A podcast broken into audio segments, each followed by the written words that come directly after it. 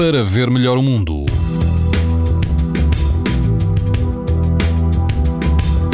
Temperaturas vão baixar ligeiramente. Amanhã todo o país vai apresentar risco alto e muito alto de exposição à radiação ultravioleta, incluindo a Madeira. No Conselho de Ilhavo, na praia da Costa Nova, o índice de UV será 8, numa escala em que o máximo é 11. Algum vento, embora fraco, e a água do mar rondará os 22 graus. Na praia da Sereia, na costa de Caparica, haverá algum vento, embora moderado, e a temperatura da água do mar pode ultrapassar os 21 graus. O índice UV é 9, numa escala em que o máximo é 11. Na costa alentejana, na Praia das Bicas, o vento estará fraco e a água do mar vai atingir os 20 graus. O risco de exposição aos raios UV será muito alto. Pode ouvir estas informações no site da TSF e também em podcast.